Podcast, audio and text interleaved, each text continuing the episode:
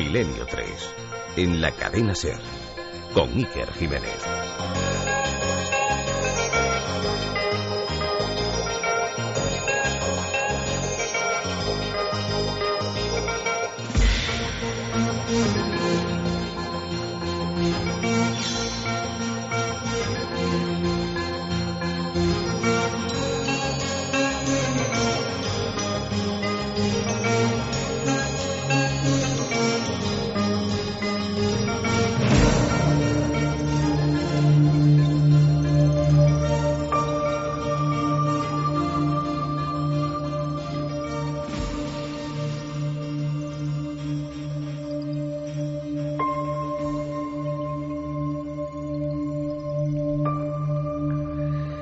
Buenas noches, queridos amigos. La verdad es que, siempre lo decimos, la música tiene un poder evocador impresionante. Escucho estos acordes que Jean-Michel Jarre dedicó al gran comandante Cousteau y recuerdo al mismo tiempo que es la primera música que yo puse en un programa de radio en 1990, un programa que era de misterio. O sea que parece mentira, pero los años pasan, las décadas se puede decir que también pasan, y aquí seguimos intentando contar con el mismo espíritu historias poco frecuentes, historias maravillosas. Se nos había ocurrido hacer un experimento un tanto singular, un experimento en el que vosotros, amigos oyentes, seáis en parte también los protagonistas. Porque han pasado más de 20 años de investigaciones, han pasado 10 años de este programa de Milenio 3 y nunca los componentes de la primera línea de la nave, vamos a llamarlo así, nos habíamos puesto a disposición de vuestras preguntas.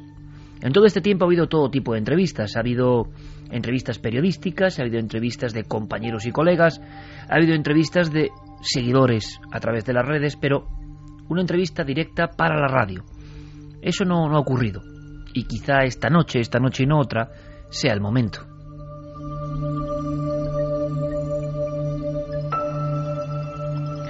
Cierto es que uno puede pensar en que vaya ataque de vanidad, eh, cómo es posible que se dejen entrevistar en su propio programa de radio, pero yo también sé que han pasado 10 años, y 10 años es mucho tiempo. 10 años dan para muchas cosas, para muchos recuerdos, muchas alegrías, alguna que otra decepción, y yo me pongo siempre en el lugar del oyente, por lo tanto es posible que muchos oyentes, muchos de vosotros que os incorporáis a Milenio, tengáis curiosidades. Esto es un encuentro entre amigos, de verdad que podíamos haber elaborado cualquier otro asunto, uno más, pero estamos cerca de los 900 programas, 10 años, y quizá esta noche sea un bonito motivo para un encuentro personal. La cuestión es, ¿cuáles son vuestras preguntas? ¿Qué os inquieta? ¿Qué queríais saber de nosotros? Vamos a intentar descifrar ese enigma. Yo no sé si el gran público será tan mitómano como yo. Yo cuando... Bueno, sigo siéndolo. Yo quiero saberlo todo de los personajes del misterio. Quiero saber sus glorias y miserias. Quiero saber por qué hacen una cosa y no otra. Quiero saber en qué momento de su vida todo varió. Quiero saber qué caso le impresionó. Quiero saber con qué historias o colegas o personas o situaciones se decepcionaron. Quiero saber cómo han variado su forma de trabajar. Quiero saberlo todo. ¿Y el público de Merino 3, vosotros? ¿Queréis también saberlo todo? Así que hace un par de semanas, gracias también a la colaboración de Guillermo León, colocamos en nuestro portal, en ikergémez.com, en el Facebook, una serie de lienzos en blanco para preguntar. Y el entrevistador, yo creo que es un entrevistador de lujo, va a ser Santiago Camacho. Él ha recopilado, ha compilado y en este programa puede haber muchas sorpresas. Titular de la noche de hoy, sin duda alguna, a corazón abierto, a tumba abierta. Entrevista directa a Carmen Porter, buenas noches. Buenas madrugadas, Iker. Yo creo que puede ser una experiencia bonita. Eh, más de uno se llevará las manos a la cabeza, pero hombre, después de una década es bueno hablar con la sinceridad de siempre, pero intentando responder seguro que muchas cuestiones que, que están ahí, enhebradas en el alma de muchos amigos que nos llevan siguiendo mucho tiempo. No, además, eh, siempre que nos encontramos con gente en la calle o que hacemos algún programa de cara al público, te dicen lo mismo. Es que a veces nos quedamos con las ganas de saber vuestra opinión sobre determinadas cosas. Bueno, pues esta es la ocasión.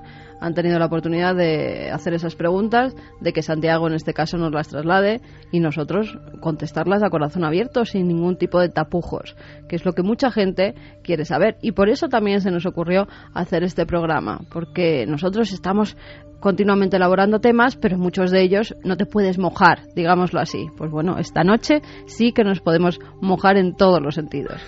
Vosotros entrevistáis, programa especial como colofón y cierre a este décimo año y undécima temporada, con Fermín Agustí Carlos Largo en los mandos como siempre y con Jorge Martínez, nuestro compañero que se suma a la nave del misterio después de mucho tiempo y que nos pone este fondo absolutamente inolvidable, un fondo que a mí me hace recordar viejísimas historias, un fondo que es parte de mi vida y quizá parte de nuestra vida salga a continuación si habéis preguntado acertadamente. Y además, no vamos a cortarnos un pelo. Y no solo eso, no vamos a evitar las preguntas más punzantes, porque para eso estamos. Don Santiago Camacho, buenas noches. Buenas noches, Iker. Eh, décimo aniversario, has estado pulsando el inconsciente colectivo de nuestra audiencia, que ha trasladado muchísimas preguntas, también hay que decirlo, y muy pocas van a poder ser, dentro de lo que cabe en porcentajes, respondidas, porque hay muchísimas. Hay muchísimas, algunas eh, vamos a hacer una pequeña compilación, es decir, varias personas que preguntaban cosas semejantes o, prácticamente iguales, pues vamos a hacer una pregunta global. Y efectivamente hay muchísimas cuestiones, pues algunas clásicas que os habrán preguntado en todas las entrevistas, pero que todavía hay gente. Hay preguntas que siempre vuelven. que son los grandes clásicos. hay otras. Pero eso está muy bien, Santi, ¿sabes por qué? Porque uno es muy vanidoso. Bueno, en el fondo todos tenemos nuestro ego y uno piensa que ya se sabe. Y no, mucha gente no lo tiene por qué saber, mucha gente te sigue de forma eh, esporádica y sobre todo, claro, es que en 10 años hay niños, verdaderos niños, en el 2002 cuando empezábamos en este micrófono, que ahora han crecido y se han incorporado. Imagino que te has encontrado con, ¿por qué no habláis de este tema? Y uno ve y hemos hablado varias veces de ese tema, ¿no? Pero claro, la gente tiene derecho, se incorpora. Luego hay algunas preguntas realmente profundas, o sea, preguntas que como, como decías el otro día cuando presentábamos o cuando anticipábamos este programa, podrían darte para contestar para un programa entero. Y eh, pocas, la verdad sea dicha, no, no es que hayamos seleccionado pocas por evitar el tema, sino que ha habido realmente pocas preguntas comprometidas, pero las hay. Hay que sacarlas. Hay que sacarlas y de hecho alguna, alguna caerá eh, de seguro.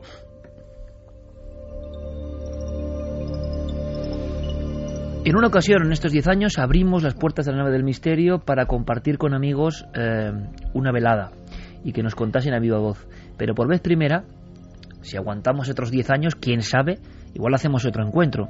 Teníamos teníais 24 horas para lanzar vuestras preguntas directamente. Así que sin perder un minuto comenzamos con esta interview, como decían los antiguos, de Santiago Camacho, aquí a Carmen y a quien esto os dice ahora mismo. Santi, todo tuyo. Pues la verdad, lo primero, eh, agradeceros a todos que me dejéis ser vuestro portavoz, el portavoz de todos los milenarios esta noche, que me dejéis prestaros mi voz y mi vocalización. Alguno ya estará pensando que con tu vis conspiranoica te habrás guardado algunas preguntas, habrás, pero no, no, no, no. No, la verdad es que la verdad es que se, ha sido un, un trabajo muy muy divertido porque la gente realmente tiene mucha, muchas ocurrencias curiosas. No solamente han llegado preguntas, han llegado comentarios, felicitaciones Pues a mansalva eso, que Santi. vamos, lo de las felicitaciones vamos a obviarlo porque, eh, pero muchísimas. Pero por los 10 ocurrencias y comentarios sí, que Sí, está muy bien. Vamos a adornarlo todo en este programa especial. Pues bien, eh, la primera es una recopilatoria. La primera va a ir para Carmen, ala. No, la primera es real. Bueno, en realidad, efectivamente, a quien más le corresponde es a Carmen. Pero, pero es para los dos y ha habido muchísima gente, o sea, decenas de personas y entra dentro de lo íntimo. ¿Qué tal está Alma? Pues que os voy a decir yo que soy su madre, Alma está preciosa, es una nena que dentro de poco cumplirá seis meses y está para comérsela, empieza ya a hacer sus primeras cosas, lleva ya algunos meses cogiendo las cositas entre sus manos, jorobando el ordenador, por ejemplo, a Hoy, su padre hoy. esta misma tarde, esas cosas que hacen los Menos bebés. mal que Santi me lo va a arreglar. Me ha dado ya el Pero código. bueno, es la verdad es una niña muy especial, es una niña que su nombre lo indica todo, tiene mucha alma y además tiene mucha atracción. Va por la calle y todo el mundo se fija en la pequeña, incluso como Iker dijo su nombre por la radio, nada más nacer, pues voy por la calle y la llaman Alma. Todo el mundo sabe su nombre, con lo cual es una nena que, que la verdad es muy risueña y sobre todo muy feliz, que es lo que queríamos que fuera, una niña muy feliz. Es curioso porque Carmen es muy reacia a hablar de, de su hija, pero muy reacia y me gusta mucho que la verdad pregunta responda así, porque esto me indica que hoy no hay ninguna cortapisa, porque además estamos hablando para amigos y entonces se puede contar y, y estamos viendo esa experiencia. Esta, esta, misma tarde yo estoy muy alucinado con, con el análisis, como no puede ser de otra forma, del misterio de los niños. Yo eh, me encuentro en una burbuja absolutamente inefable, es decir, difícil de describir con palabras, porque intento observar los gestos e intento observarlo a diario. Es difícil, hay que, hay que e incluso eh, poner una escala de valores diferente si no quieres perderte algunas cosas. Pero cuando tú contemplas esas cosas, eh, te das cuenta de que el misterio y el milagro de la vida supera todo lo que habías imaginado. Te autopreguntas cosas sobre ti mismo también.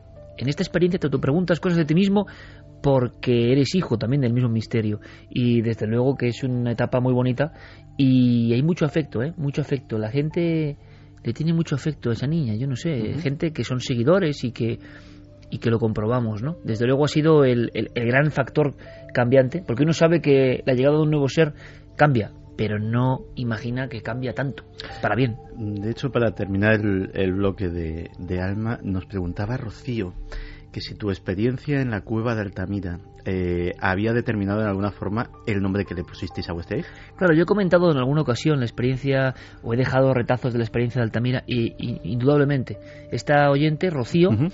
yo creo que es una buena detective, porque tampoco hay una hilazón lógica para, para el nombre de tu hija o la experiencia de tu hija, y algo que te pasó en Altamira. Y sí, sí, sí, sí, sí, sin duda alguna. Es más, yo hace poco, eh, reflexionando, que es algo que intento hacer, a pesar de toda esta vorágine, ¿no? De hacer la radio, la tele, de estar con todos vosotros, reflexionando, hay dos momentos absolutamente iniciáticos en mi vida, dos momentos de trascendencia. Una es el nacimiento de mi hija, evidentemente, y todo lo que eso supuso, y todo lo que yo viví o cómo lo viví. Y el otro, no se puede decir al mismo nivel, porque son intensidades distintas, pero sí igual de transformador, es la experiencia que yo tuve en Altamira uh, hace unos tres años, ¿no? Fue hace uh -huh. tres años más o menos, ¿no? Eh, y que de alguna forma, resumiéndola, uno entró allí como un periodista seguidor de misterios y en no mucho tiempo, porque el milagro es que en no mucho tiempo, no hizo falta mucho tiempo en aquella oscuridad, uno tomó conciencia directa, como si fuese investido por algo, y no hablo de cuestiones poderosas o de cuestiones de creerme un iluminado porque no lo soy, pero sí que percibió esa iluminación lejana que debe estar en algún lugar y tomó conciencia del auténtico misterio, de la trascendencia, de entre comillas lo poco que vale lo material respecto a otras cosas, ¿no? Eh, y aquello me marcó. Por eso quizá hice el rito de regresar a las cuevas, no a Altamira, sí al castillo, para pedir a esa, a esa cosa que yo intuí tan poderosa que debe estar en esos lugares eh, vigilando como centinelas de otro mundo que ya no entendemos, yo fui a pedir, ¿no? A pedir por, por la salud de, de ese nuevo ser que venía, ¿no? Yo vine para para desear suerte y, y, me postré, me postré ante los primeros dioses, ante los dioses que están anterior a cualquier religión, cualquier norma, estructura y ley, ¿no? Pero dioses que se sienten con una intensidad brutal. Por eso yo soy muy pesado, yo sé que no es un tema muy fácil con el tema de las cavernas. ¿Por qué soy tan pesado?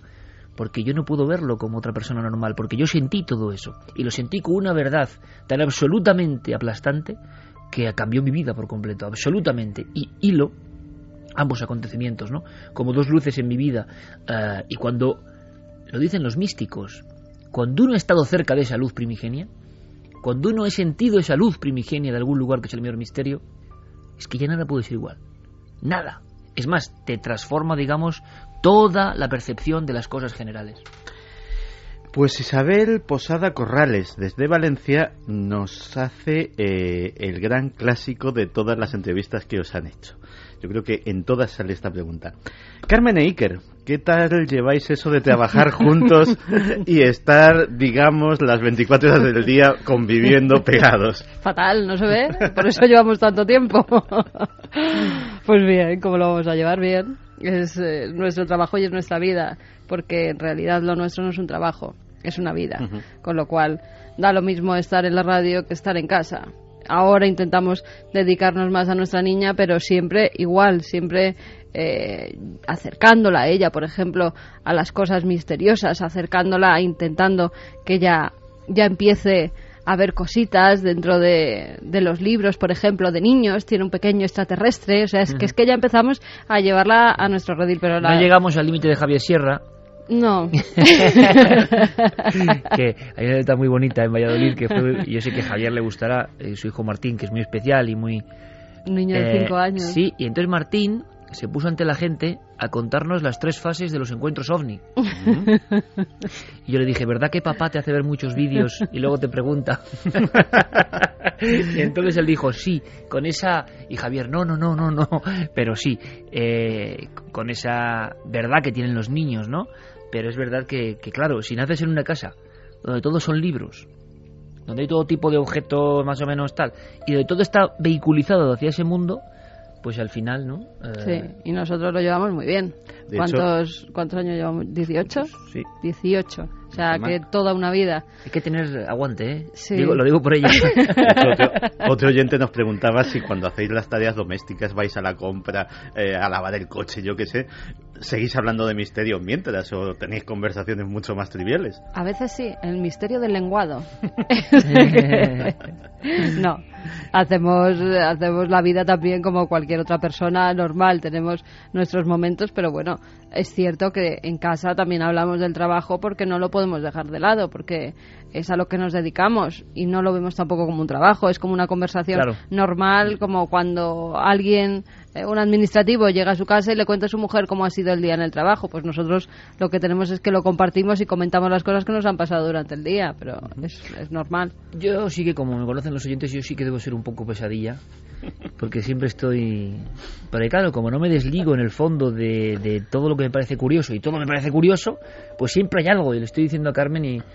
Y alguna vez, eh, como estamos en tumba abierta, alguna vez a las 4 de la mañana me despierto o estoy medio despierto y digo, jo, yo creo que... ¿Tú no crees que este asunto de...? Y me dice que, que sí he comido lengua y que a ver, si, a ver si me duermo. Pero claro, es imposible, es imposible. Es, es... Porque el concepto de misterio no es trabajo, ¿por qué? Porque casi todo te sorprende y casi todo puede ser tratado en milenio que eso yo creo que es una de las ventajas. No, casi todos los temas, contigo hemos hablado de ciencia mil veces, estamos viendo que los aspectos de la ciencia, del futuro, de mil cosas, son aceptados. Si tú no haces un esfuerzo para inc incorporarlos, seguirás con los temas de siempre. ¿Cómo se hace el esfuerzo para incorporar? Que te interese de verdad, que sea curioso de verdad. La cosa curiosa de verdad no está solo para el programa, está cuando te viene haciendo la compra, está cuando te viene viendo la tele. Si te interesa de verdad, conectas con esas cosas de verdad y las incorporas a tu memorándum de temas que te gustan. Y por eso el programa ha ampliado tanto su abanico, porque todos esos temas forman parte de nuestra existencia. ¿no? O vienen a las 4 de la mañana con la nena recién Exacto, ¿no? dormida y yo diciendo como me la despierte, le mato, le mato y él sigue, pero es que se acaba de descubrir en Altamira, fíjate, ya lo decíamos nosotros. Y entonces es Sí, sí, como- eso hace poco, además. Eso hace poco. pero bueno, se lleva bien, la verdad, que estamos felices, que es lo importante. Pues sí, señora. Eh, la gente se fija en cosas curiosas. Eh, Clara, Clara hace una pregunta sobre algo que eh, forma parte de, de tu icono ya. Las pulseras de ¿Ah, Iker sí? Jiménez. Bueno, yo creo que en la, en la última imitación que te hacía José Mota llevaba pulseras Sí, hasta el codo sí, ya. es sí, una cosa. Y pregunta, dice, ¿por qué Iker lleva siempre varias pulseras Power Balance si ya se demostró que eran un fraude? Gracias y un abrazo. Por eso. no, porque es muy curioso, ¿no? Porque es verdad que las personas se fijan en cosas que son sorprendentes, sobre todo a través de la televisión, lógicamente. Pero hay que decir además que José Mota, mucha gente me lo pregunta, es hace poco nos, nos escribió y es un fan, pero un fan importante de la nave del misterio, y tú lo sabes bien, Sí, Santi, junto con el mítico Berroncho, todos los grandes Paco programas. Saco Collado. Son fans de, de tener la colección de DVD, son fan de... Y lo hace con un cariño estupendo y, y para mí es un orgullo y una alegría, ¿no? Y además lo hace con un, con un sentido y un respeto fenomenal, que, que, que no, que está perfectamente imbricado con lo que es el humor, ¿no? ¿Y por qué lo de las pulseras? Pues, pues fíjate, yo creo que son unas pulseras... Yo veo muchas pulseras como ídolos, como como elementos ritualísticos, como el que lleva un amuleto, ¿no? ¿Por qué? ¿Por qué una pulsera que además es bastante fea? Eh, ¿Por qué? Bueno, le ha tocado su momento. Yo recuerdo perfectamente que se empezó a rumorear hace un tiempo que, que eras más flexible y demás, y yo no me lo creía, y además decía que eso era horrendo y que, que no me lo creía. Y entonces, un día me hicieron la famosa prueba de flexibilidad. Compré yo tú- las pulseras Sí. y me decías que eso no que eso era horrible, que, que me las quitara, que las llevaba además todo el mundo, que no servían para nada, que qué hacía yo con eso Sí, puesto. cierto, cierto. Hasta que un día le dije, bueno, pues vamos a hacerte la prueba. Y una de mis pulseras se la dejé y le dije, ahora agáchate, con pulsera y sin pulsera. Y parece que surtió efecto, que llegaba hasta más abajo cuando se agachaba, o los brazos hasta más atrás. Bueno, en fin, Claro, que le convencí. Y la gente luego dice, racionalizando, es porque has calentado, es porque... Bueno, sí hay muchas teorías. El asunto es, y esto es muy interesante lo de las pulseras, ¿a ti te sirve? ¿Te vas a dejar influir por lo que digan los demás o por lo que a ti te sirva? Porque nadie lleva ya estas pulseras. Y eso a mí me refuerza seguir llevándolas. Todos los que llevaba todo el mundo las pulseras, y cuando la noticia, que yo no sé si es verdad o no, y me da lo mismo, eh, la noticia que puede estar además, eh, y tú lo sabes bien, Santi, salpicada por un montón de intereses que no nos llegan. Cuando la noticia da la vuelta al mundo, toda la gente que tiene esas pulseras la- las había convertido en icono de modernidad, o sea, tampoco le dan mucha importancia, vamos, es que las tienen a la basura de inmediato. No vaya a ser que quede yo como un idiota. Entonces, mi postura es que a mí no me importa ser un idiota si yo creo en lo que estoy haciendo, aunque sea el único tipo en el mundo que lleve estas cuatro pulseras, porque a mí me han ido bien. Y si me han ido bien, no tengo ningún temor a estar absolutamente a la contra, porque toda mi vida llevo estando absolutamente a la contra. Y de ahí nace un poco una autorrealización de decir, bueno, estos son mis... tan a la contra que estas son mis amuletos, ¿no? Y solo puedo decir una cosa. Hay dos formas de pensar. Este Iker está loco y esto no tiene ningún sentido, respetable, o a él le han dado suerte de verdad. Como me han dado suerte, ahí está, llevo otro del Circo del Sol y está con esparadrapos y le tengo Sí, que poner Tienes ya todas que- hechas polvo y las otras con las pegatinas quitadas ya casi. Claro, cu- cuando todas- vamos cuando vamos a algún y tú has estado con nosotros hace muy poco con gente de la política, por ejemplo, gente importante que era que luego uno se sorprende de en el en el Congreso, alguien puede decir así nos van las cosas, ¿no? Pero al revés, yo creo que es una cosa muy bonita. Siguen el programa y claro, uno le da hasta digo, qué pulseras, ¿no? Porque no son ningunas pulseras de lujo, ¿no? Sino eh, al contrario. Y bueno, forman un poco eh, una parte de mi ser.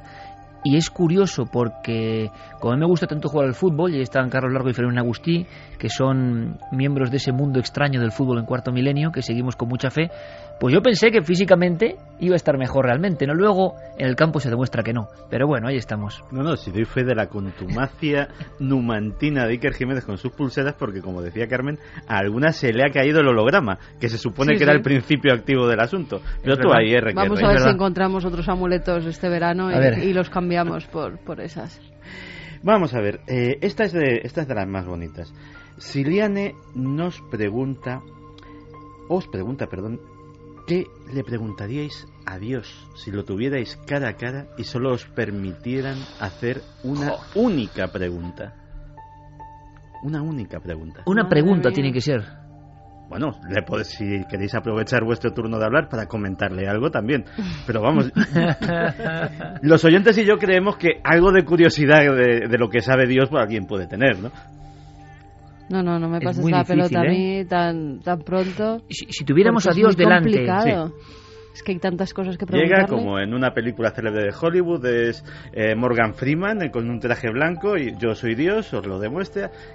Te dejo hacerme una pregunta. eh, yo es que no le haría una pregunta, sinceramente, no le haría una pregunta. Ujú. Seguramente si uno está ante Dios, no, ¿qué te va a interesar? ¿Qué le vas a preguntar? Preguntar, no quiere decir que sea un genio que se aparezca y te dé un deseo, ¿no? Y te lo conceda. Si tú ves esa luz primigenia, porque Dios no tiene por qué ser un señor con barba, ¿no? Como lo tenemos en la iconografía. Puede que sí, no lo sé, pero si tú ves esa luminaria, esa especie de poder, ¿yo qué le diría? Yo sé muy claro lo que le diría, lo que le diría, pero no sería eh, una pregunta, no, no, no sería tan absolutamente vanidoso de intentar sacarle algo a cambio de ese encuentro, ¿no? Yo le diría gracias, yo le diría gracias, y por supuesto le diría que sabía que existía, que yo sabía que tú existías, y que esta realidad que representas existe. Nada más. Pues es que es muy complicado, es que es una pregunta... Sí, más que nada es lo que ha dicho Iger y yo en todo caso no le preguntaría por, por cosas filosóficas o del mundo tal. A lo mejor le preguntaría por cómo están los familiares que ya no tengo a mi lado. Eso sí, me interesaría saber cómo están. Estupendo. Otra de las de las profundas, que es además eh, la adelantaba la primera noche que hablamos de, de este futuro programa. Ramiro os pregunta si os afectan vuestras creencias, el dedicaros al misterio, el vivir de una forma de vida alternativa, digámoslo así, al común de las personas, ¿Os afecta en vuestra vida diaria? Eh, si veis la vida de otra forma, si vais por el mundo de otra forma que los que no creen en el misterio, si observáis las noticias, la televisión, eh, el mundo en general con otros ojos. ¿Tú cuando ves las noticias las ves como la gente normal o las ves con otros ojos tú? Yo personalmente no, evidentemente. Claro. Yo ni siquiera las veo como tú. Yo, yo Claro. ya sabes lo que veo. Claro, cada por uno eso. lo ve de- desde Claro. su punto de vista, Yo- pero no creo que sea el normal, el punto de vista que vemos nosotros, ¿no? Ni, ni la vida tal y como la vemos nosotros. Claro, ¿qué es lo normal? Igual lo normal es que tampoco existe. Cada persona es un universo. Yo lo único que he aprendido en todo este tiempo, lo único que tengo un poco claro es que cada persona es su propio universo. Lo que pasa es que nos intentan convencer, y es muy bonita esta entrevista, Santi, porque pasamos de cosas que parecen anecdóticas, puede que no sean, a cosas muy profundas, ¿no? Y lo que espero es que no cansemos a la audiencia y que cada uno extraiga su conclusión y que muchas preguntas puede que estemos de acuerdo y otras en desacuerdo, ¿no?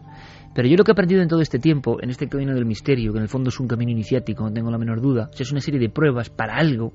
En algún sitio está escrito que yo tenía que hacer esto, y tú, y Carmen, y, y Jorge que está ahí, y Carlos y Fermín, y, y puede sonar un poco crudo decir eso del destino, pero yo creo que en algún lugar, en algún lugar estaba escrito que exactamente lo que estamos haciendo había que hacerlo, como si todo formase parte de una gran misión, ¿no?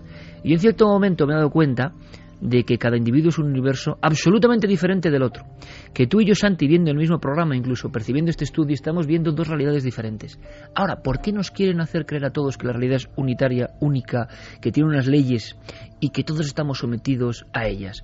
Em, yo veo ese, ese poder. Y muchas personas, pero no puedes tratar a la masa como algo... Sería injusto también, ¿no? Porque luego dices la masa, la gente, pero es que luego cada gente es un mundo.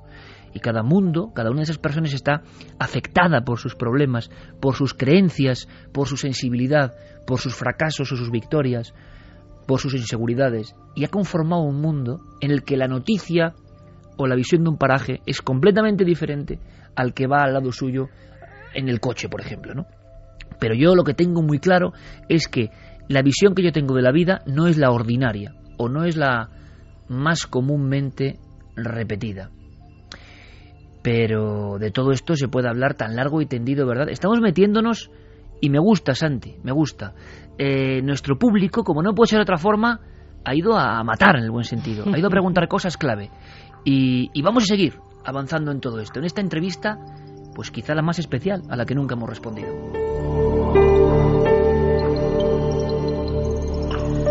Pues continuamos en Milenio 3 con Carmen, con Iker y con las preguntas que nos habéis enviado todos vosotros. Pues sabéis que eh, nuestros oyentes, eh, una buena parte de ellos son personas que tienen una sensibilidad especial hacia lo mágico. Y a algunos, eh, una postura que tenemos en el programa les genera una cierta disonancia. Ana Torres, pero ha habido más de una pregunta en este sentido. Ana Torres os pregunta que por qué eh, no creéis en personas que pueden ver el futuro, en videntes, eh, que por qué eh, no crees que puede haber unos poderes y sin embargo predicamos que existen prácticamente en cada edición. Yo no creo que, que hayamos dicho nunca eso.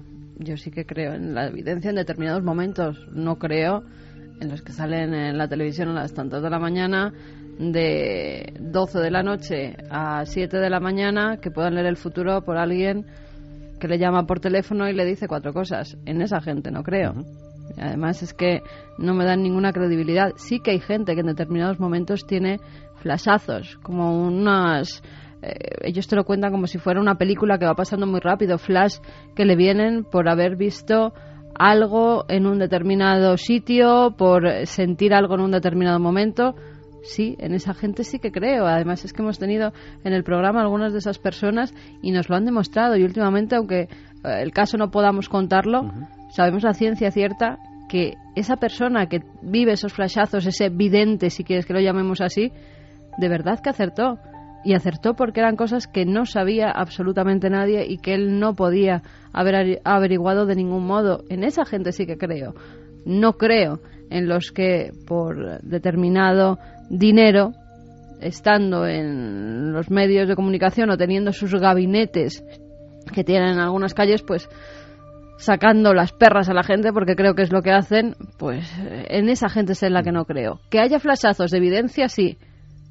Y que hay gente que tiene esa sensibilidad, sí. Paloma Navarrete, la hemos eh, llevado al programa en innumerables ocasiones y tiene esos flashazos desde pequeña y los vive. Y cuando ha ido por sitios ha adivinado quién estaba eh, enterrado en un lugar o quién estaba emparedado detrás de unas piedras. Esa gente sí. Y en eso sí que hemos creído siempre y lo hemos dicho. Los otros no. Lo que pasa es que el concepto de evidencia se ha prostituido mucho, yo creo, es mi impresión, ¿no? Y se ha convertido en una especie de oficio raro. Uh, pero yo no creo ni en la evidencia, como dice Carmen, que es la más bizarra de ya ve usted este número y, y le adivinamos las cosas, que es raro que muchas personas mm, crean eso, ¿no? porque están dándole categoría de dioses a, al individuo que está por teléfono. También porque hay, hay muchos problemas y ahora sí, tenemos muchísimos más y, y, la gente se agarra a un clavo ardiendo. ¿Y, ¿Y, te va a resolver el problema el tipo ese en el teléfono? Pues no, pero easy, easy. Claro, pero... Es que te dicen easy y da la casualidad de que... Hay un misterio profundo de cómo funciona la mente humana, ¿no? Cómo personas con criterio incluso pueden creer que alguien tiene la facultad de estar en contacto con con esas realidades tan lejanas, ¿no? Y encima traducir toda esa información y darla con esa facilidad. A mí me sorprende mucho y yo nunca he creído en ese tipo de evidentes, pero tampoco creo en los espiritistas, en los espectáculos donde, donde alguien dice que, que, tienes un muerto al lado y, y, te lo describe. No, no me lo creo, no me lo creo porque puede ser en un caso, puede ser en un par de casos, claro que sí, pero a cualquier persona que se ponga delante tú le sabes decir el muerto que la acompaña, siempre con los mismos códigos, siempre de una forma tan burda, en ocasiones tan sencilla, tan emotiva para quien recibe esa información. Es mi opinión personal, claro. Ahora, ¿cómo voy a dudar? Esa es la paradoja y muy bien descrita por esta oyente. ¿Cómo nosotros que promocionamos constantemente la existencia de otras cosas, luego criticamos a quienes dicen que esas cosas están en ellos? Es que es muy diferente, porque esas cosas existen y no tengo la menor duda. Y seguramente pertenecen a la madeja más profunda de la realidad. Esos chispazos, como dice Carmen, existen, ocurren. Uno de los casos que a mí más me impresionó en mi vida, sinceramente ocurrió hace no mucho, y está presente Carlos Largo como uno de los compañeros que vivió toda esa experiencia, por la serie de, de, conjunciones que se dieron y que son una muestra más de que estas cosas ocurren, pasan. Ahora bien, eh, ¿todos los días va a ocurrir un caso así? Pues es como pensar que una persona va a adivinar así todo el rato. Es decir, es imposible, pero que el futuro y el pasado se entremezclan y en personas que por X condicionantes que no conocemos, eso se ve. Además, quien ve estas cosas de verdad no lo ve con un orden lógico, no lo ve con una narrativa tan fácil de explicar como ve a tu abuelito al lado que tiene una medalla en no sé dónde y no sé qué. Es que no es así. Es que lo que ven son como retazos de sueños, trozos de sueños que tienen una conexión con algo que ya ocurrió o con una realidad oculta. A mí lo que me sorprende es que alguien tenga, entre comillas, el morro de vertebrar todo eso y convertírtelo casi como un plato de comida basura en algo, claro, muy, muy impactante para ti, ¿no? Digo, Santi, estoy viendo a tu abuelo que te dice que... Es, es que la conexión con el más allá, si es que se puede producir en ciertos momentos, no tiene que ser tan sencilla. Entonces la gente que está más próxima a la verdad ve como cosas, ve palabras, ve retazos, ve figuras, ve significados. Es como estar viendo un sueño en vida y resulta que ese sueño en vida tiene una conexión con esa realidad. Eso ocurre constantemente. Seguramente dentro de mil años, si alguien puede escuchar esta grabación, ya se habrá resuelto. Que no quiere decir que no sea misterio, sino que la propia naturaleza tiene estas conexiones, ¿no? Estas cosas. Yo en eso creo absolutamente. Hay una anécdota muy, muy graciosa que nos contaron hace poco de, de, un espectáculo precisamente de estos donde pues una señora ve los muertos que tienes alrededor, un gran teatro, además lleno de gente, porque es verdad que la curiosidad muchas veces te puede. Y la señora que se acerca a una grada muy determinada y le dice, estoy viendo a tu abuelo que era de tal forma, tenía el pelo eh, oscuro, los ojos claros, medía aproximadamente un metro setenta y de repente la persona que estaba diciéndoselo pues no, no lo asimilaba con nadie, con su abuelo. Pero tres filas más abajo se levanta una señora completamente en éxtasis gritando ¡Es mi muerto! ¡Es mi muerto! porque creía que había descrito a su abuelo. Queremos creer en lo que más o menos pues nosotros eh, tenemos ganas de contactar con nuestros seres queridos, con las personas que, que se han ido, que ya no están, queremos saber si están bien. Y eso hace que esta gente acuda a los espectáculos, que intenten llamar para ver si les dicen que el problema que tiene su hijo que se va a resolver, que dentro de poco va a encontrar trabajo. Y ahora con la crisis, es verdad que todos estos gabinetes se están forrando porque siempre en tiempos de crisis son los que más ganan, porque la gente se agarra a un clavo ardiendo. Sí, porque pero en todo. El pensamiento mágico de fondo, pero es tan sencillo que no quiere decir que esta señora, por ejemplo, u otras señoras no tengan cierto don, ¿eh? Ojo. En determinados momentos. Y que no sean capaces de verdad de Mm. ver, que yo no estoy diciendo que no, ¿eh? No, no. Yo estoy, es más, estoy seguro que algunas de estas personas, algunas muy populares, tienen ese don. Mm. Estoy seguro que de vez en cuando ven. Ahora, lo que no ves es todo el rato, ni lo que ves es tan sencillo de contar, ni lo acomodas a algo tan fácil de interpretar. Pero que muchas de estas personas ven, hay mucha más gente que ve de lo que pensamos. ¿eh? Mm. Y los niños es espectacular. Llega un momento en que los cuadriculamos respecto a la vida cotidiana y pierden esa facultad. Hay gente que parece que mantiene esa facultad que quizá todos tenemos en un principio. Cuando estamos ahora como alma o estamos todos los que tienen niños eh, el año, dos años, tal, viven ese mundo mágico que igual están viendo esas cosas, ¿no? Querías preguntas comprometidas, ¿no? Pues agárrate a la mesa. Eh, ha habido mm, varios, eh, bastantes eh, oyentes que nos preguntaban sobre el criterio que se elige para traer o no traer a invitados. ¿Por qué no traíamos a tal o cual investigador? Han salido media docena de nombres. Si había gente vetada en Milenio 3 y muy insistentemente dos nombres en concreto, Salvador Freisedo y Juan José Benítez. Mm, es que para mí son dos mundos completamente diferentes, ¿no? Eh, absolutamente diferentes. Salvador Freixedo apenas le conozco, es un autor que fue jesuita y que tuvo un, un, un enorme impacto en su momento en Sudamérica. Bueno, en Puerto Rico, por acusaciones contra la Iglesia. Por otro lado, habló de ovnis y, en mi opinión personal, sus teorías eran muy bizarras. Pero era un escritor muy interesante, muy comprometido y es un hombre con mucha energía. Ahora, eh, ¿qué ha ocurrido? Que algunas veces que hemos intentado llamarle alguna vez, Mm. pues tenía pretensiones económicas que la radio no puede... No hemos hablado con él nunca Claro. directamente porque siempre hablábamos con, con su mujer, pero claro, en la radio no se paga por una entrevista. Y había veces pues que ellos creían que sí y por eso no hemos llegado a un acuerdo y al final no, no ha podido intervenir. Además que Salvador, bueno, tiene unas teorías muy, muy, muy, muy, vamos a decir, radicales, ¿no? Yo algunas no las comparto. Benítez no tiene nada que ver, porque Juanjo Benítez, yo lo he dicho muchas veces, para mí es mi maestro y lo será siempre hasta que me muera, o sea, la persona que varió mi forma de ver las cosas y por eso hago lo que hago. Eh, es más, creo que no hay nadie que ni siquiera se aproxime a, lo que Juanjo hacía, con esa fe indestructible y con esa forma de enfrentarse al mundo. Yo creo que, que muchos somos hijos de, en mi generación, de eso, pero yo muy especialmente. Es verdad que hubo un momento en que mm, Juanjo, a raíz de, un comentario que se hizo en este programa, además, yo creo que, que, bueno, pues se sintió quizá más molesto. Yo espero que no, sinceramente espero que no. Pero era una cuestión en televisión española que los más jóvenes no, no recordarán ya, con unas ruinas en la luna, una filmación que era una recreación. Nosotros dimos nuestra opinión. Imagínense los amigos de Milenio cómo puedo dar una opinión de Benítez, ¿no?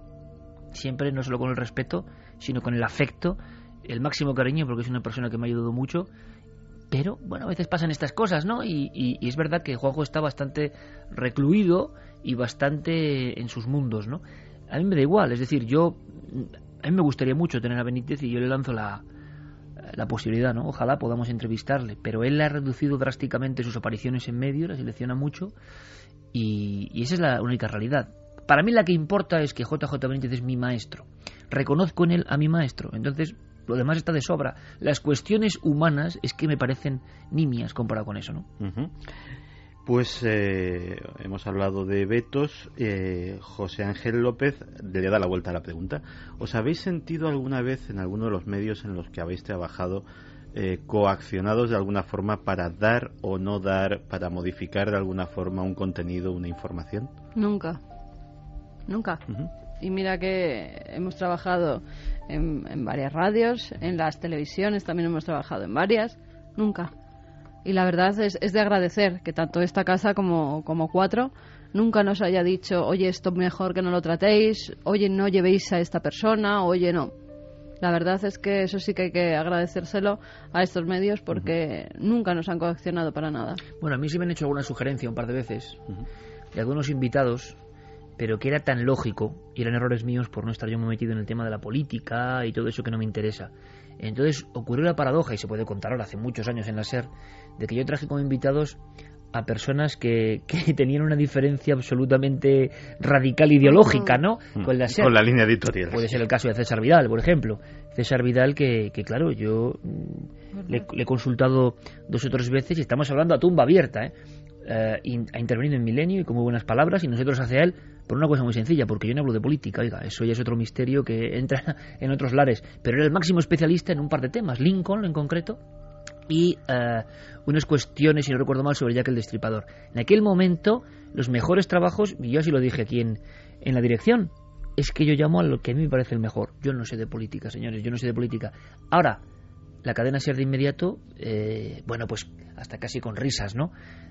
Y uno lo entiende y además lo comprende. Si resulta que tú no sabes y estás invitando a gente que está en la guerra grupal, que siempre hay mediática con estos temas, tirándose las trostas a la cabeza, pues yo lo entiendo perfectamente que me digan, Iker, hombre, ¿cómo has traído este tipo? Más que, oye, imposible a partir de. o, o cualquier tipo de sanción, ¿no? Para nada. Y yo tengo que decir una cosa: la cadena ser tendrá virtudes y defectos como todos los medios grandes.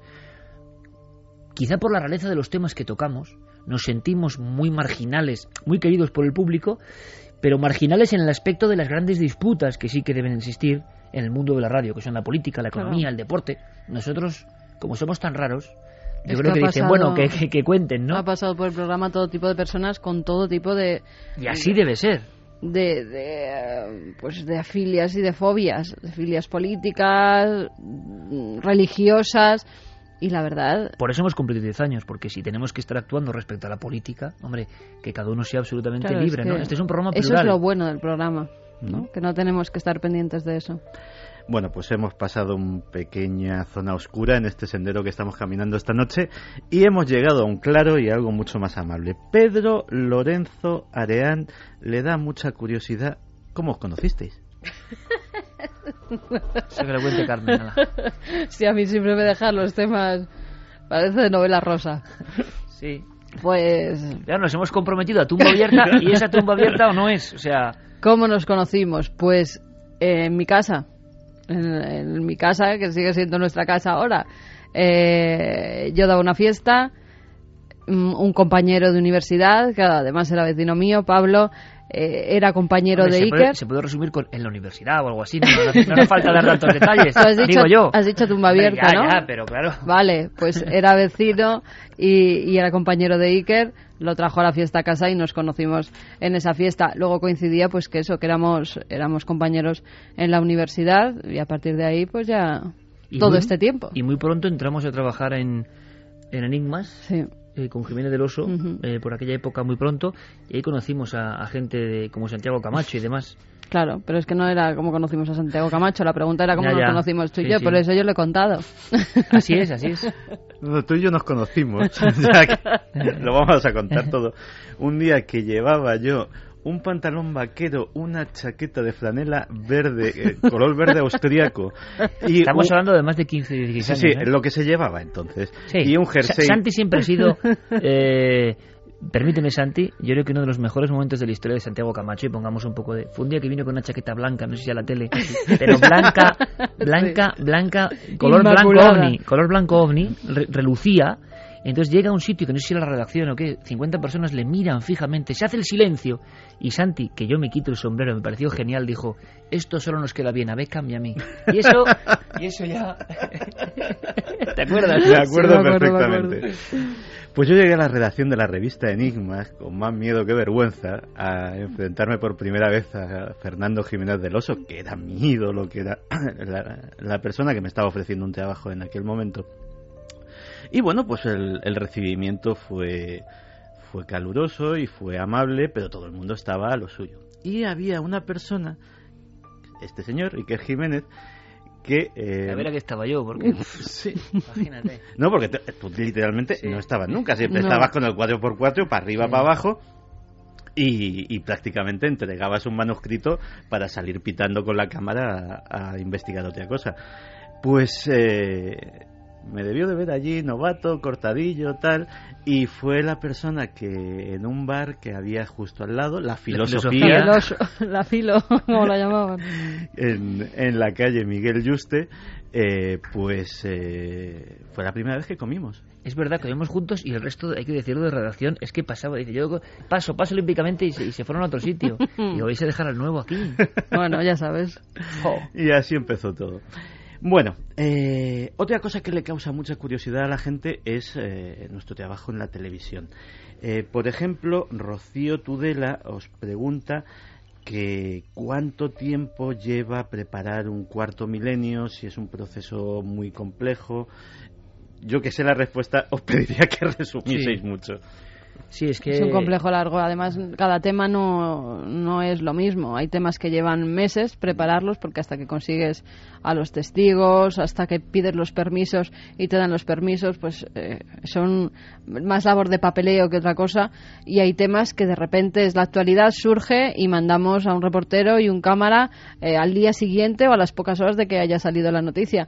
Cada tema es un mundo y por eso cada uno lleva su tiempo. Pero vamos, más o menos es nosotros elegimos los temas, también los reporteros nos proponen los temas, en la redacción vemos los que pueden ser más visuales, los que pueden estar mejor, los menos conocidos y entre todos tomamos unas decisiones de, cómo vamos a, a elaborar ese reportaje. Luego se estructura eh, la noche antes de la grabación, sobre todo se estructura en una especie de, vamos a llamarlo, no guion, porque no hay guion en Cuarto Milenio, es importante decirlo, en una especie de pautas o escaleta para saber cómo distribuimos, que yo creo que es una de las cosas, fíjate, Santi, más complejas de hacer Cuarto Milenio, en mi opinión, ¿eh?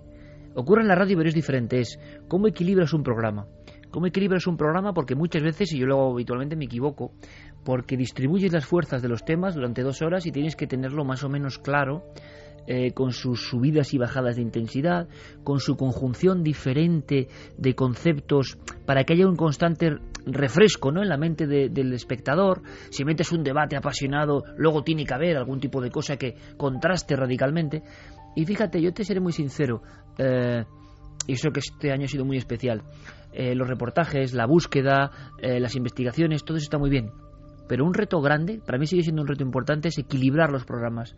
Y que durante dos horas primero intentemos que nunca sea lo mismo, que los inicios y las perspectivas no sean siempre las mismas y que cuando tampoco de mucho miedo todo el programa no claro claro porque, es un problema es un problema y no tiene que ser un programa de miedo pero el ritmo y el equilibrio. Hacer radio y tele a la vez puede motivar y hoy no porque es un programa especial no que vayas aprendiendo el hecho de, intentar equilibrar. Y fíjate, Santi, te diré y se lo diré a los espectadores. Muchos oyentes. Claro, ¿ves? El lío y la, la esquizofrenia oyente-espectador, que en el fondo muchos comparten, ¿no? Eh, una de las grandes claves del éxito del programa de televisión, quizá del de la radio también, y yo lo voy a decir como lo siento, claro que son los casos, claro que son el equipo, claro que es nosotros, pero una de las claves, una de las claves importantes y que la gente no quizá se fija en ello es la estructura, la capacidad visual, narrativa, teatral, si quieres, para algunos, de coordinar elementos de diferente densidad expositiva y hacer que esa, esa narrativa, esa novelesca de dos horas, tenga un sentido y provoque sorpresas incluso inesperadas en el, en el espectador. Porque nos han intentado imitar, ha habido competencia, y hay algo que es distinto. dices, bueno, los presentadores, los compañeros, como es tu caso, los redactores, no. También hay algo que es el ritmo narrativo. Es como si un escritor escribe de una forma las novelas. Es difícil que lo haga de otra forma. Incluso aunque él mismo intente ponerse un reto, va, la cabra tira al monte. Entonces nosotros, nosotros o este equipo, este símil que podría ser un equipo, no sé, de fútbol, no sé cómo llamarlo, tiene un estilo. Tiene un estilo.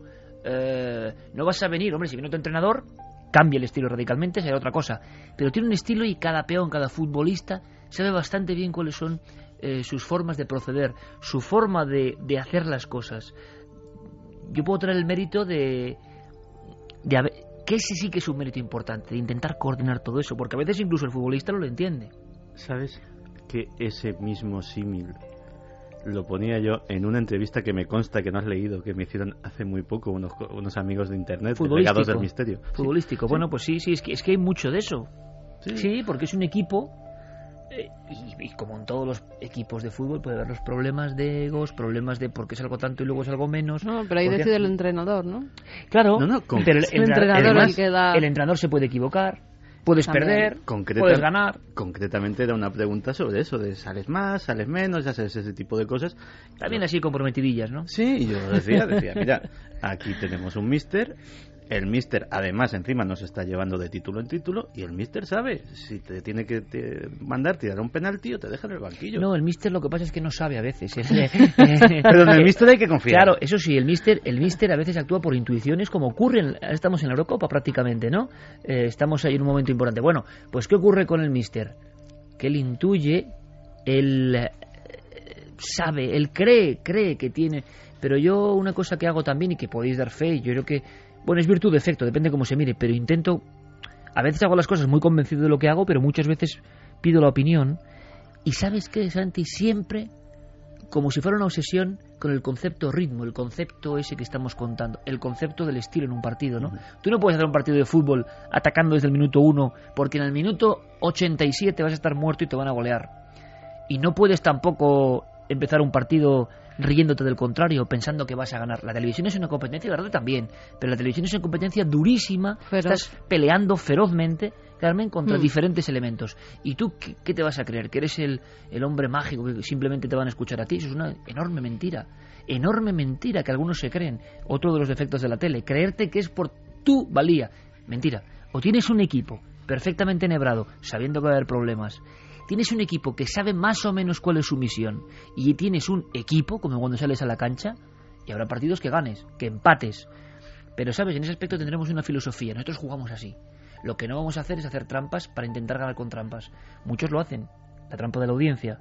Vamos a ver enseguida fantasmas o vamos a hacer un programa macabro. es- Entonces, mantener un estilo es lo que hace que por lo menos llevemos siete títulos. Yo no sé que nos quiten lo bailado, pero siete títulos sí llevamos. Mm. Cada año en televisión es un título, como está el patio. ¿no? Vamos a por el octavo.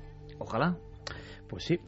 Ha habido muchísimas preguntas también, eh, que las he, he obvi- obviado casi todas, que os preguntaban la opinión sobre casos súper concretos. ¿Qué opináis de los círculos de las cosechas, de los chemtrails? Y bueno, como creo que se trataba de conoceros un poco más, pues eh, los he pasado por alto menos uno, que es concretamente para Carmen. Porque es que vi a la señora muy preocupada. Sobre todo, yo creo que evidentemente las, eh, las noticias eh, están, están a la orden del día y las noticias son preocupantes. Y Carmen, apelaban a ti como, como experta en temas religiosos sobre tu opinión de Garabandal y el aviso. Si crees que el vaso está ya desbordándose.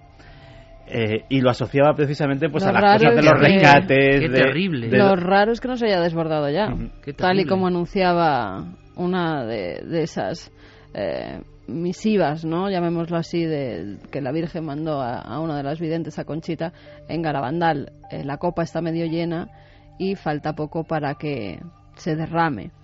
Pues estamos viviendo, la verdad, que tiempos muy convulsos.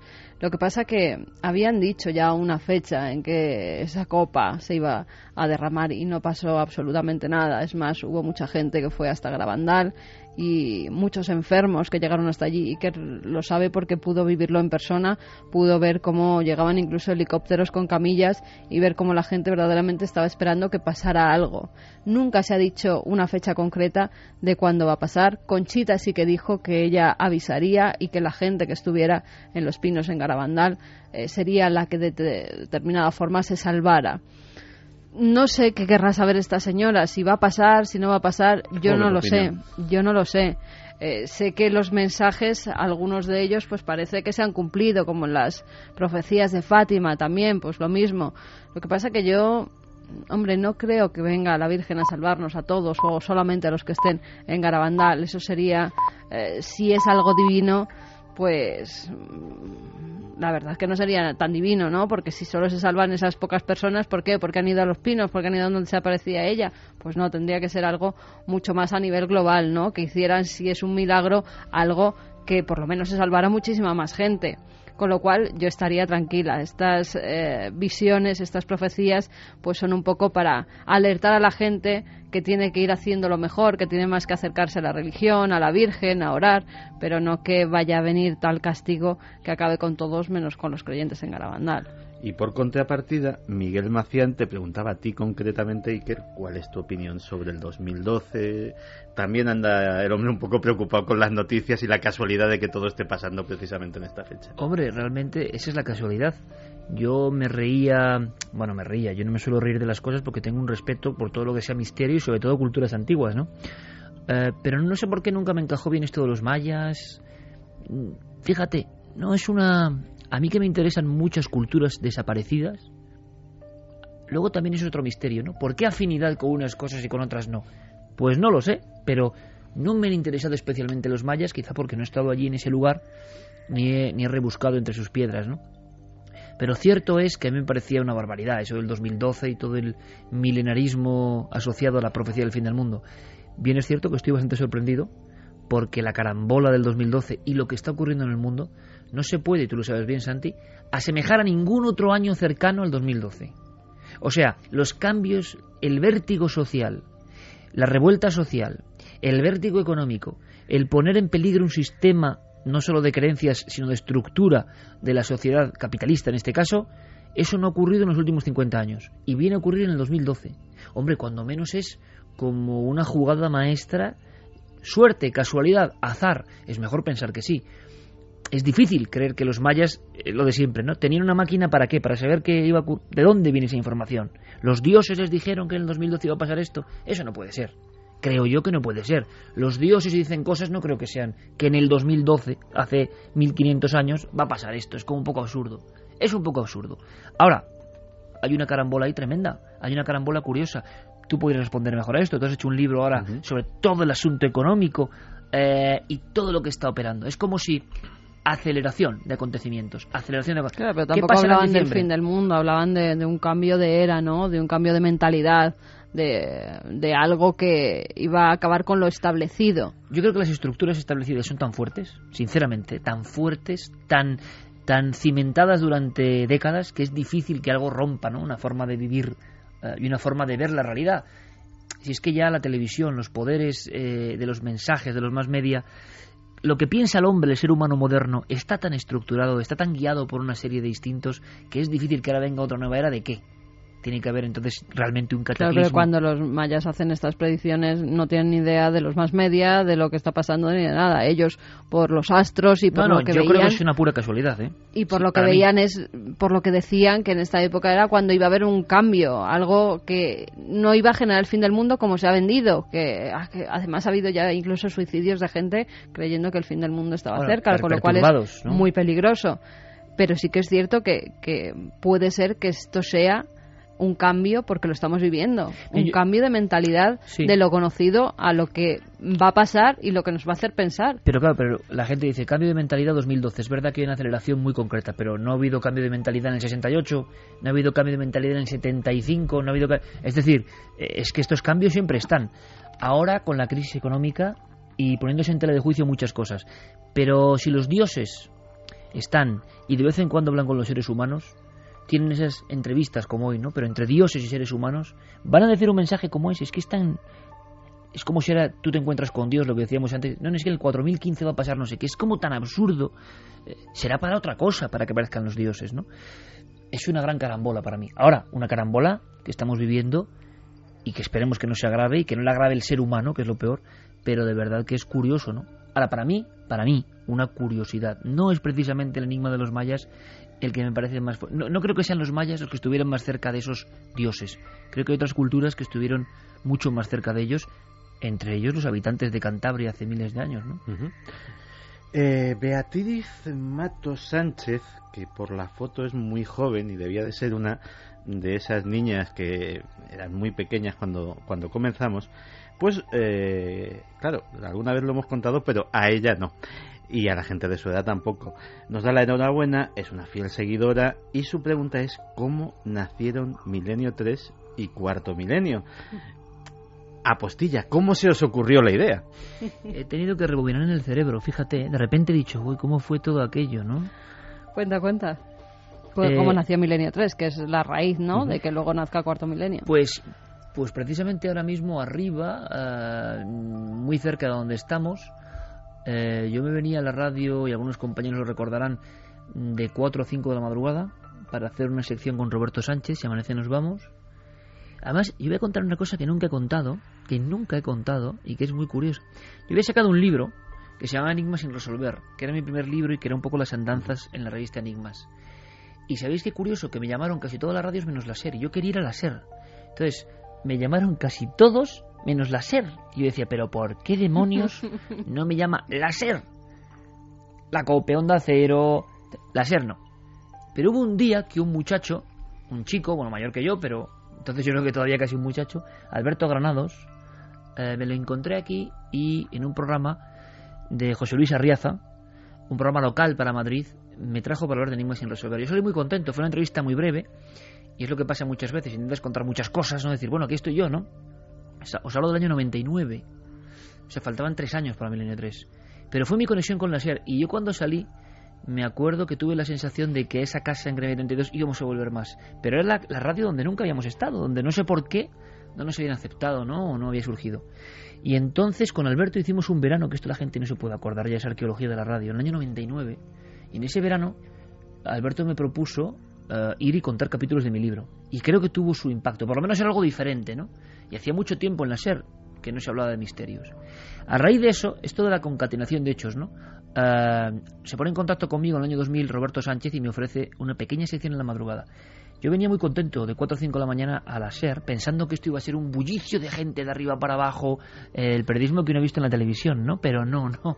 Estaba un poco aquí, estábamos Carlos Nicolás y yo, el técnico, esas horas bastante no solas. claro. esas horas... Sí, a esas horas todavía no habían llegado la gente del Hoy por Hoy, que llegaba un poquito más tarde. Yo sí me que había con gente Iñaki trabajando con informativos, sí. Me sí, pero impresión, no. Venía aquí muy serio con los papeles a la radio y yo me lo cruzaba en aquellas madrugadas y la sensación que teníamos es que era un, idón- era un, era un ambiente idóneo ¿eh? para hacer el programa. Estaba yo solo, apagábamos todo como hacemos hoy con Milenio 3 y solía estar Carlos Nicolás en la, en la técnica y, Albert, y Alberto y Roberto Sánchez nos llamaba.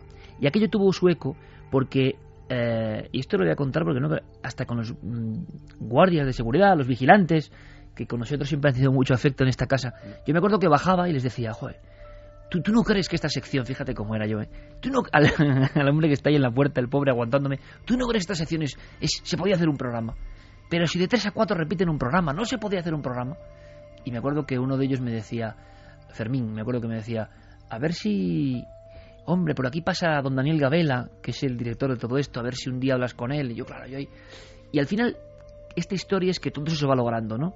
Y un día, delante de Antonio García Ferreras, yo le quiero agradecer todo lo que hizo por nosotros, como lo hicimos con Mariano Revilla. Antonio me concedió, gracias a Carlos Cala, otro compañero de informativos, una audiencia, ¿no? ¿Y qué le podía llevar yo al director de la SER para convencerle?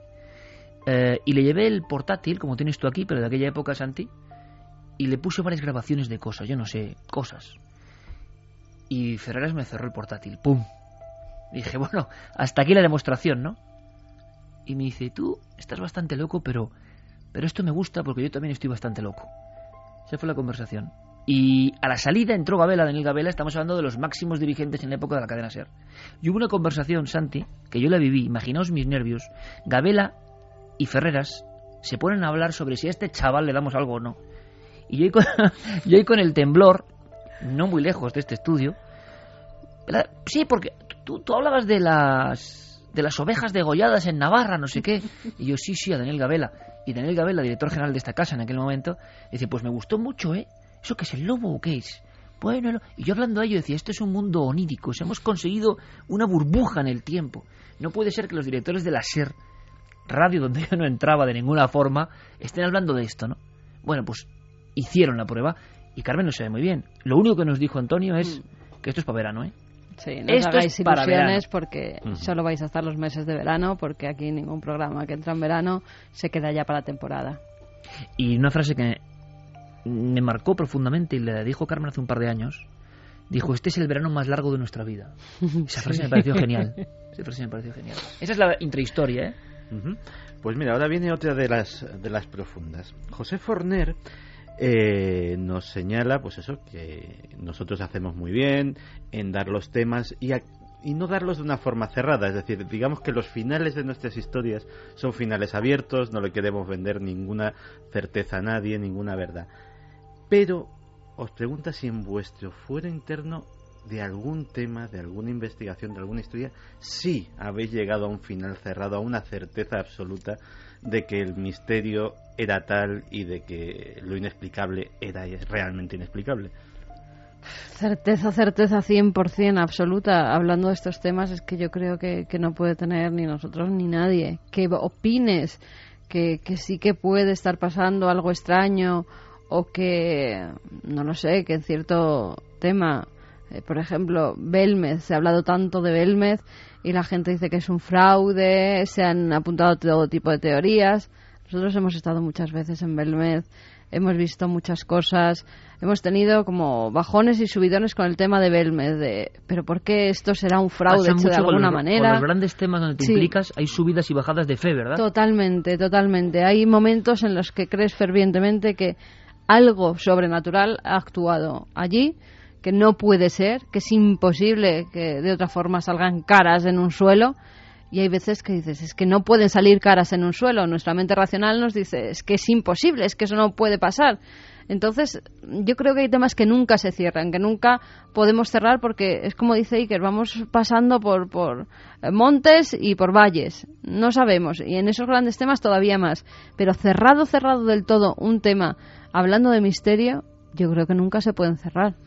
Yo ahí sí que disiento, fíjate. Yo, yo, tengo un puñado de temas que estoy convencido absolutamente. Y uno de los más impactantes y que más miedo me ha creado es ese que no podemos contar.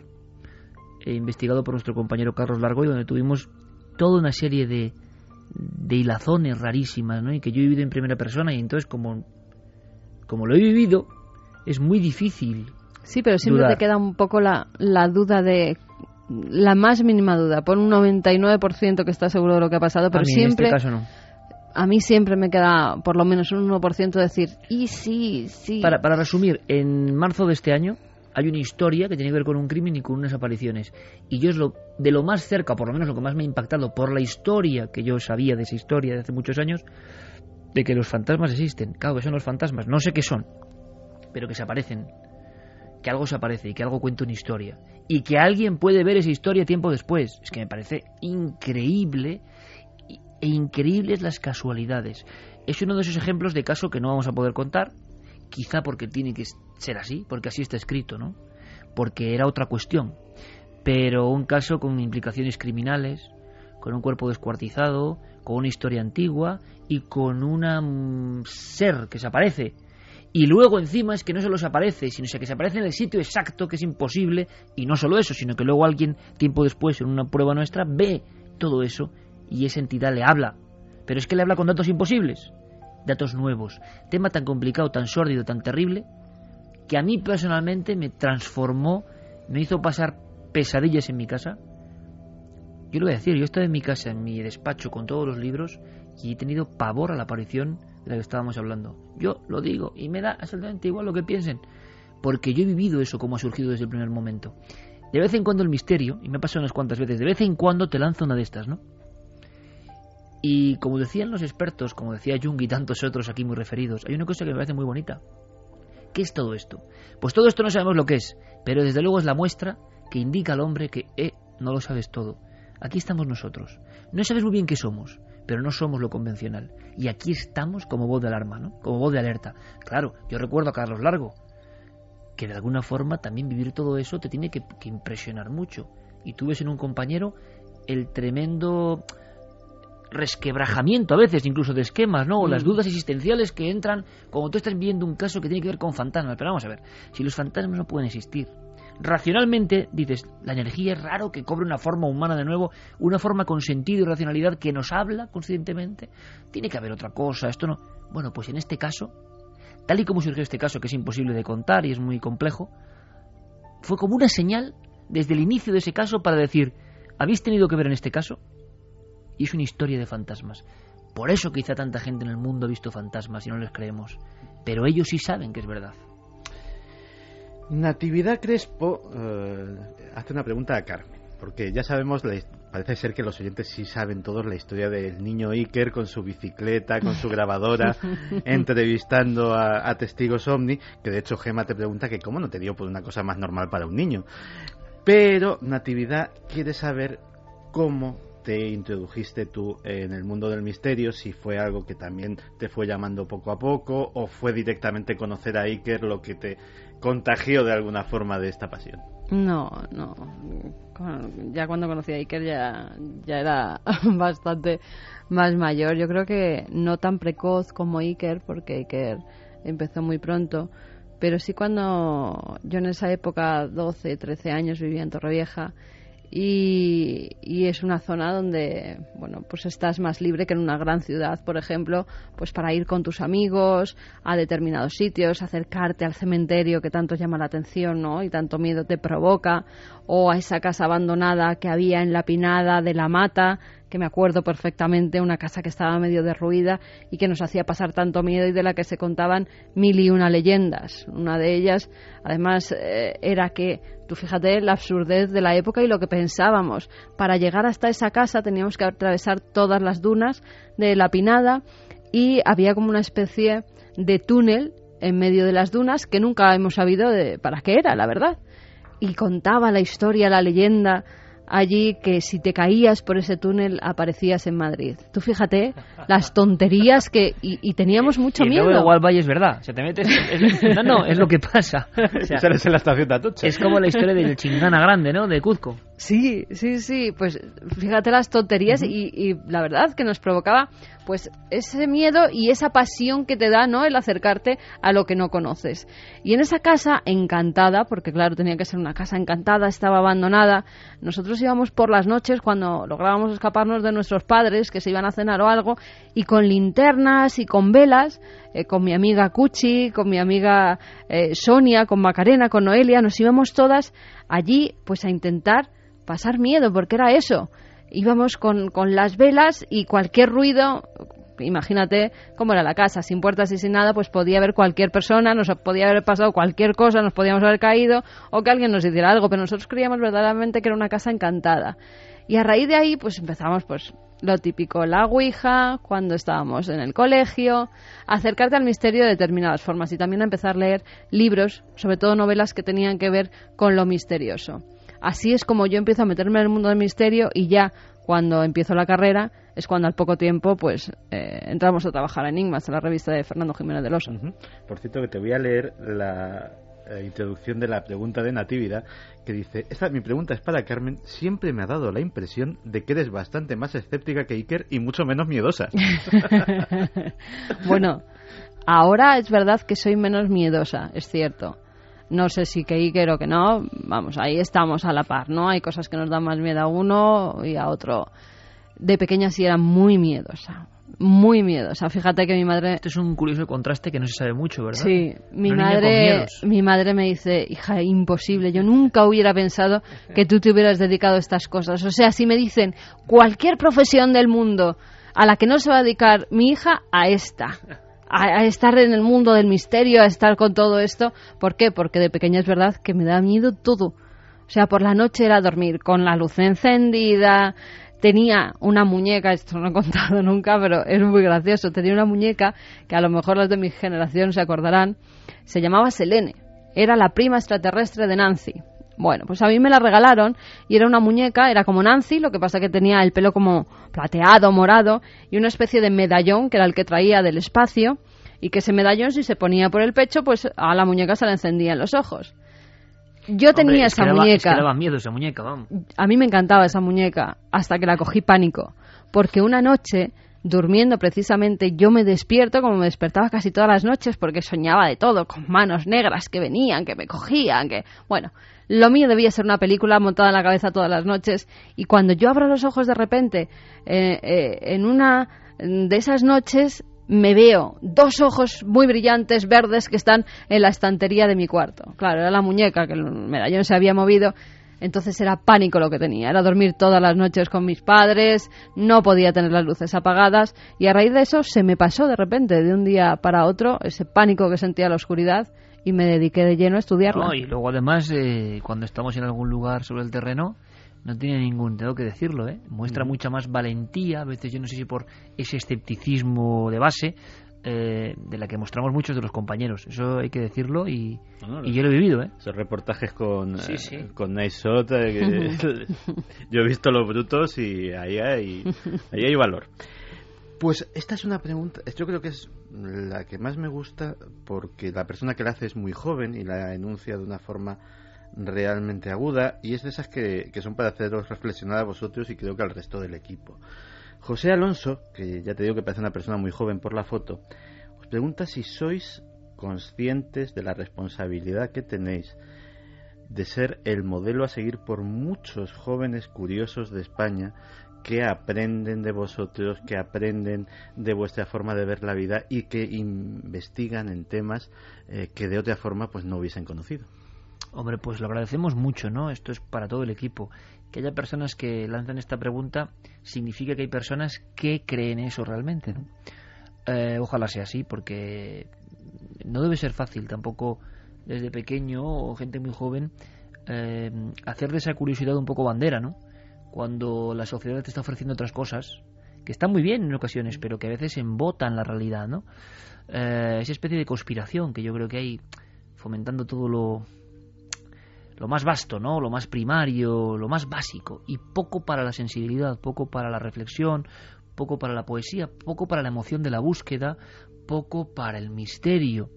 ¿Sabes lo que ocurre? Que a mí me daría mucha ilusión. Primero le agradezco mucho la carta, segundo el envío. Segundo, me haría mucha ilusión que realmente la gente conectara con el espíritu real de este equipo. El mío y el de este equipo.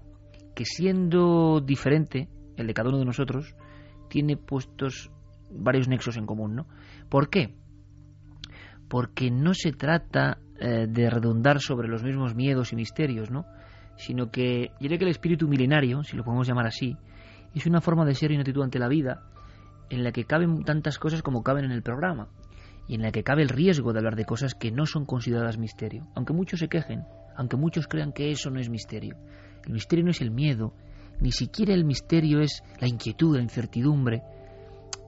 Para mí el misterio más importante es la toma de conciencia, la toma de conciencia de que aprendes algo que no conocías, de que te aproximas con una mirada que es, como decíamos antes, muy diferente, una mirada de estar viviendo en una especie de película, ¿no? Yo me siento muchas veces así, y yo espero, a veces eh, siento que muchas personas creen que tienen ese espíritu y lo que tienen es muchas ganas de ir a la casa encantada, de los ovnis, incluso otros temas, sí. Lo difícil es la caverna, la arqueología, la ciencia, la conspiración, la naturaleza, y en eso ver el misterio. No hacer de eso el misterio porque tienes que hacer un programa, sino ver el misterio de eso. Ver el misterio de la montaña, del paraje, del lobo, del gusano encontrado en no sé dónde, o de la física cuántica, o de los que manejan el mundo, o de tantas cosas, ¿no? Yo creo que el espíritu milenario real, y ese es difícil de tener, porque yo creo que toda la vida uno va aprendiendo a eso, es no solo curiosidad, es una cosa muy curiosa, ¿no? Es como una perspectiva ante la realidad, una perspectiva ante la realidad que para mí no es la, la habitual, pero que convierte tu vida en una película. Yo muchas veces, como digo, lo, siento así, ¿no? Ese Dios, esa luminiscencia, ese poder primigenio, si lo que tú quieras, que yo creo que existe, eh, ha sido muy generoso, porque te ha permitido vivir una vida que es que no es que no sea convencional, es que si tú tienes ese espíritu, tu día a día no puede ser igual, porque estás constantemente dejando entrar y salir de tu cuerpo las energías de la curiosidad, del aprendizaje, del maravillarte con todo. Ese maravillarse con todo, como lo tenía Félix de la Fuente, ese maravillarse con todo, se tiene o no se tiene, o se aprende o no se aprende, pero ese es el espíritu. No saber de casos misteriosos, ni siquiera recopilar casos misteriosos, ni siquiera ser un experto investigador. Es que no es eso. Es que es una forma de ser que puede compartir el portero de no sé dónde, el cocinero de no sé dónde. ¿Me entiendes? No tiene fronteras. Es una forma de enfrentarse a la vida. Un espíritu muy particular. Un talante muy especial. Eh, capacidad para emocionarse casi con cualquier cosa, porque uno comprende que en cualquier cosa hay enormes preguntas por responder. ¿no? Ojalá eh, eso de programa de misterios está muy bien, pero nosotros venimos reivindicando hace mucho tiempo, es mi opinión, ¿eh? igual yo soy muy ingenuo, esa forma de estar en el mundo, ¿no? Y esa forma de estar en el mundo eh, en la que no se puede ser muy radical, en la que no se puede estar muy a la duda balanza, en la que no se puede estar muy crítico con unas cosas. Es decir, que uno está aprendiendo constantemente. Y eso, hay gente, yo conozco mucha gente que tiene esa forma de ser, ¿no? Y que no me extraña que les vaya bien a algunos de ellos, porque, porque son así, porque no están impostando nada, ¿no? Y yo creo que, ojalá, hombre, es una esperanza, ¿no? Si realmente, Santi, a muchos jóvenes le estamos metiendo ese virus entre todos, y eso es entre todos, porque yo soy Iker, pero yo me complemento con Carmen, con Carlos, con Fermín, con Javier, con Guillermo León, con todos, o contigo. Si ese conjunto lo, ¿cómo decirte?, lo toman como si fuese un medicamento y realmente entienden sus propiedades más profundas, estaremos haciendo algo si te das cuenta es un honor, porque eso no se compra ni se vende, ni hay contrato para eso. Eso no lo puedes tú tener en un mundo donde parece que todo se tiene. Eso es un proceso muy largo. Eso es maravillarse ante la vida. Y esa es nuestra escuela, la que estamos intentando hacer. Por eso imagino que mucha gente que cree que esto es un programa de misterios y debe serlo, a veces se confunde. Milenio es una forma de ver la vida también, mucho más amplia. Sabes, además, cuando ves que tienes una responsabilidad muy grande. A mí me pasó la última vez eh, en Valladolid cuando estábamos ante 1.400 personas y decía, madre mía, hacía mucho, es verdad, que no salíamos y, y, sientes que toda esa gente está simplemente ahí para ver cómo haces un programa de radio, para escuchar lo que mm, las personas milenarias, lo que los milenarios, lo que este equipo les quiere contar. Y eso es una responsabilidad muy grande.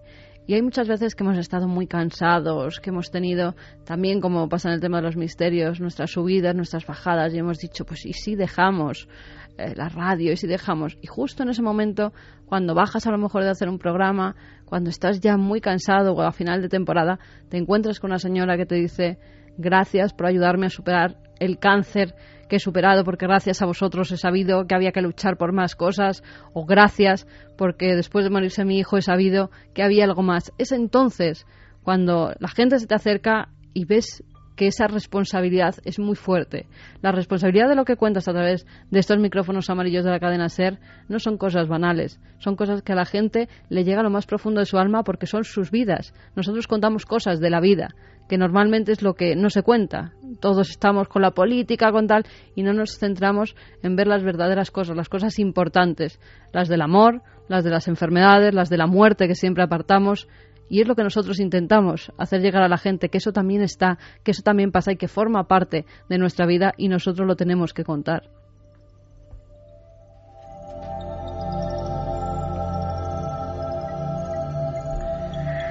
Y yo sigo asombrado de la profundidad de algunas de las preguntas. Eh, Manuel Delis os pregunta cómo ha cambiado vuestra visión del misterio desde que empezasteis.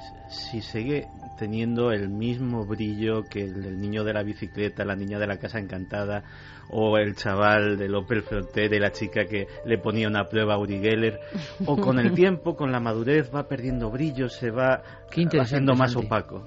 ¿Quién preguntaba esto? Manuel Delis. Pues yo creo primero que la experiencia es muy muy interesante. Esto es como desnudarse, ¿no? Delante de la audiencia. No estamos acostumbrados a ello y, mm. Yo lo decía en un principio, ¿no? La gente puede pensar en vanidad, no sé. Creo que somos de una forma de ser y quien, quien nos conoce al equipo sabe cómo somos. Y, esto sí que es una especie de... Esto es casi una clase de psicoterapia gratuita con la que estamos mm. abrasando, espero que no, a la audiencia, porque te hace, te hace sacar cosas muy de dentro, ¿no? Y no es lo mismo, lo decía antes, algunas otras entrevistas por escrito o entrevistas puramente profesionales, es que no es lo mismo. Y me, me alegra mucho que haya preguntas de este calado, ¿no? Antes lo decía Carmen, el investigador, el misterio, el que sigue el misterio, el oyente, que ahora nos escucha, también él pasa por fases, por picos y valles, ¿no? Tú también, ¿no? ¿Te ha ocurrido, no, Santi? Yo voy a ser muy sincero e intentaré ser en esta ocasión muy breve. Vamos pasando por diferentes fases. Esto lo decía un viejo sabio, ¿no? Gurdjieff. La gente está convencida de que siempre es el mismo. Qué error más grande, ¿no? Santiago Camacho de ahora no tiene nada que ver no con el de hace 10 años, con el de hace 2, con el de hace 1. No tiene nada que ver. Creer uno que es siempre el mismo es un error. Te está afectando absolutamente todo. Y tu comportamiento y tu mente y tu forma de pensar, aunque no seas consciente, está al albur de muchas cosas. Hay unas bases, pero incluso hasta esas bases se pueden romper. Con el misterio ocurre lo mismo. Si tú tienes momentos, como nos ha ocurrido a nosotros, a Carmen y a mí y a este equipo, que compartimos radio y televisión, yo recuerdo, y no sé si lo hemos contado alguna vez, que en el decimotercer programa de Cuarto Milenio acudimos a cuatro para decir que nos íbamos. Mm. y el programa estaba con unos picos de audiencia impresionantes en el proceso de empezar una televisión. No se lo creían, pero nosotros no podíamos estar hasta arriba, porque estar hasta arriba, y eso ocurre y me sigue ocurriendo, te obliga a decir, joder, no estoy dando todo lo que puedo dar, ¿no? No estoy investigando como tengo que investigar. No estoy haciendo las cosas como tengo que hacer porque tengo que llegar a la tele y a la radio con el criterio que yo creo que hay que hacerlo. Pero por otro lado, dice Carmen, hay responsabilidad tremenda con la gente. Nos han puesto en un lugar o nos hemos puesto en un lugar que somos bandera de cosas y con un eco que ni siquiera acabamos de comprender.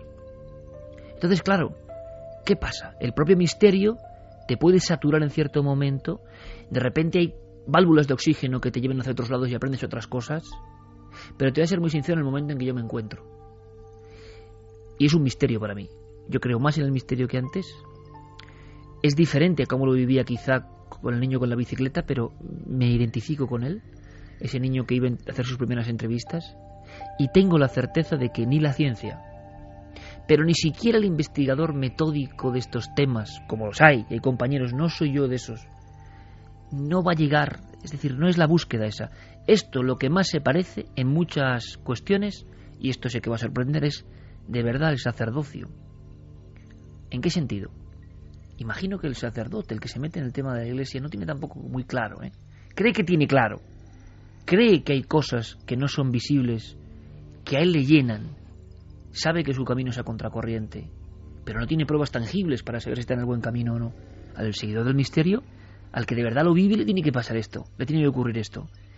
¿Y se tiene fe o no se tiene fe? Mucha gente piensa que fe es lo contrario a conocimiento, que fe es estar errado porque no tienes pruebas. Claro, es que aquí no hay pruebas de nada. Me hace mucha gracia cuando hacemos debates, es que no hay pruebas, oiga, ya, es que si hay pruebas no hablamos de esto. Estamos hablando de los misterios, los que están en ese umbral. Y yo me encuentro en esa situación. Yo ahora mismo me encuentro como un cura, en el buen sentido, ¿eh? yo creo que es un buen sentido, claro que sí, en el sentido de creyendo o teniendo una fe fuerte en que todo esto es mucho más real incluso que lo que he llegado a pensar en cierto tiempo. Yo siempre he pensado en el misterio como una realidad y no he hecho el misterio como profesional solamente. Pero el mundo y el éxito, y el éxito entre comillas, puede obligarte a hacer cosas solo por seguir en ese éxito. Creo que a mí no me ha ocurrido. Yo creo que ahora más que nunca nos sorprendemos de las cosas, ¿eh? porque también al ser, eh, al tener eh, pues más eh, historia detrás de ti, las cosas las miras de otra forma. No es lo mismo, no es la misma a lo mejor espontaneidad de antes, pero sí es la misma sorpresa y a veces mucho mayor, porque ahora eres consciente de que si algo te llama la atención y te sorprende es porque es mucho más impactante de lo que a lo mejor podías ver antes. Entonces yo creo que tú has variado, claro, te has enriquecido, exactamente, no te has empobrecido. Y hay dos formas de acudir por la vida. Yo pienso, ¿eh? y puedo estar, puedo ser el tipo más equivocado del planeta, pero o el enriquecimiento espiritual o el empobrecimiento. No hablo de religiones, ¿eh? no hablo de creencias ni de rezar, ¿eh? Mm, hablo de cosas muy profundas de las que seguiremos charlando en este programa tan especial.